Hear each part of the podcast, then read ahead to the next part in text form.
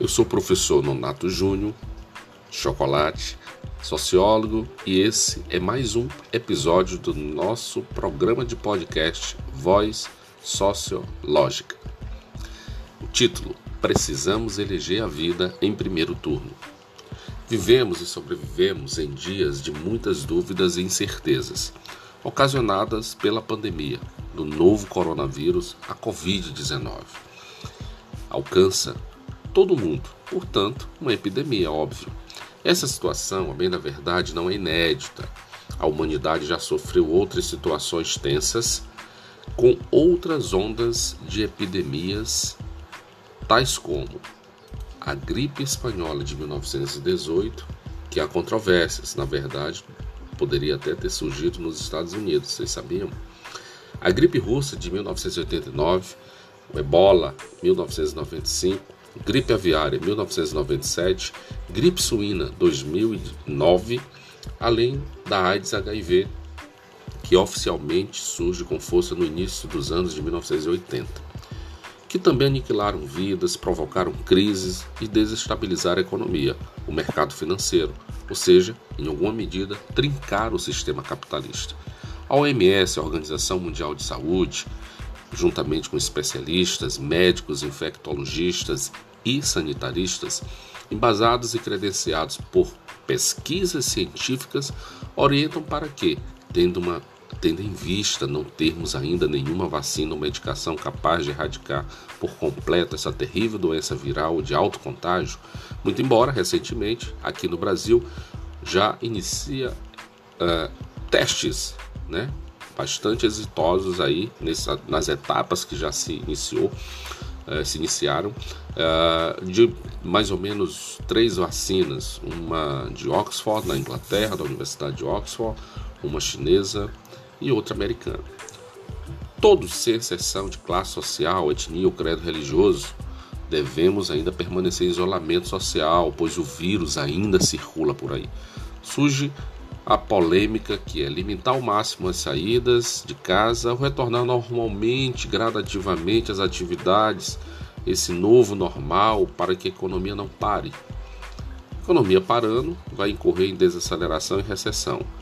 Mas existem estudos que apontam que países onde medidas de controle e contenção de aglomeração tiveram êxitos na recuperação de suas economias e nesse movimento que preserva a vida da força de trabalho, isto é, dos trabalhadores, tem uma lógica pelo fato de que, mesmo exigindo a presença dos funcionários no local de trabalho, inevitavelmente, mais cedo ou mais tarde, o corpo funcional pode vir adoecer, considerando que a contaminação pode acontecer inclusive no próprio local de trabalho.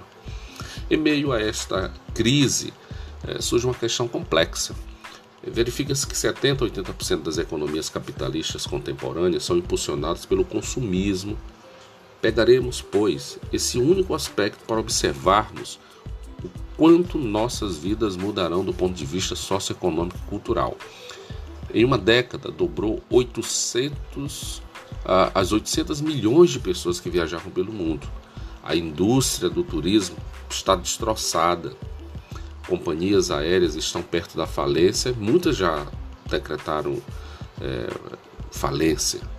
Os hotéis estão vazios, né, cerca apenas aproximadamente, segundo uma matéria, uma, uma, uma matéria que assisti ainda hoje, no dia de hoje, é, chega perto de 5% a ocupação dos, da rede hoteleira.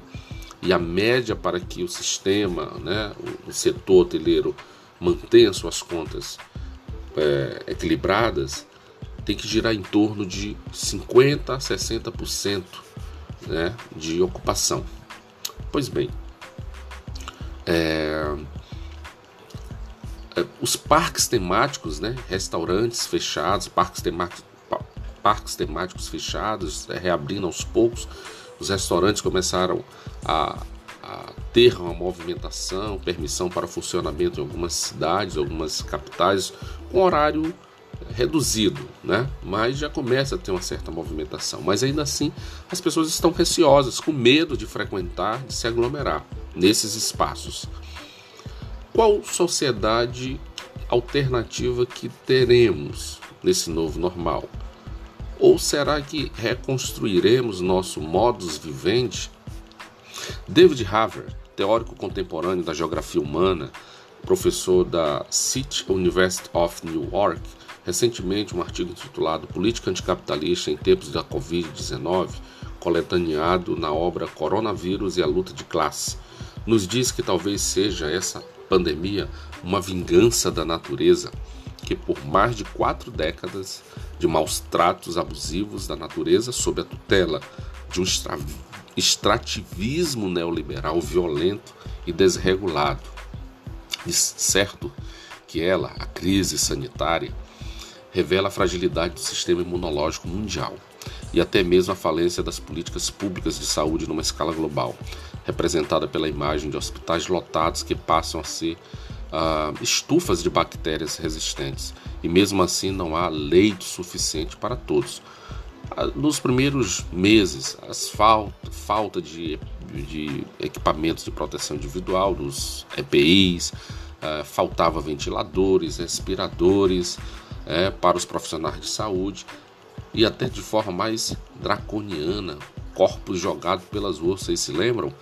Imagens terríveis no Equador, por exemplo, onde os defuntos estavam guardados, jogados na rua, ou em pistas de patinação lá em Madrid, na Espanha, ou ainda as carreatas de caminhões do exército italiano com milhares de pessoas falecidas. Horrível, terrível, um cenário infernal. Dessa forma, a única certeza que temos hoje é que não voltaremos para o mesmo mundo do passado recente, mas é, consubstancia-se num misto de sentimento de angústias e incertezas, considerando a conturbação e a instabilidade que primeiro é, aparece lá na Ásia, né, na cidade de Wuhan, na China, esse vírus terrível, e que depois foi se espalhando pelo mundo afora. Até o momento já passamos de mais de 64 mil mortos no Brasil. Certamente, nas últimas 24 horas, vamos passar a triste marca de 65 mil pessoas que faleceram e mais de um milhão e meio de contaminados. Portanto, não é gripezinha e nem resfriadinho. Conclamamos os homens as mulheres comprometidos com a pauta democrática as causas humanitárias para guerrearmos. Ainda a guerra não acabou. Vamos lutar contra o vírus e os vermes de plantão também, gente. Todos devemos dar as mãos, irmanados em solidariedade pela vida. E vamos eleger a vida como prioridade. Não obstante, o processo eleitoral que se avizinha, as eleições de 2020 me refiro, eles foram adiadas, as eleições foram adiadas, né? Primeiro turno 15 de novembro e o segundo turno 29 de novembro. Mas eu penso que ainda devemos ter um debate na sociedade, chamar a sociedade para discutir, para ver as, uh, os procedimentos, né? Por questões humanitárias, devemos avaliar direitinhos, direitinho, vamos rediscutir. As, as eleições foram adiadas, mas ninguém tem garantia de que ainda em novembro não estaremos em meio à onda de contaminação.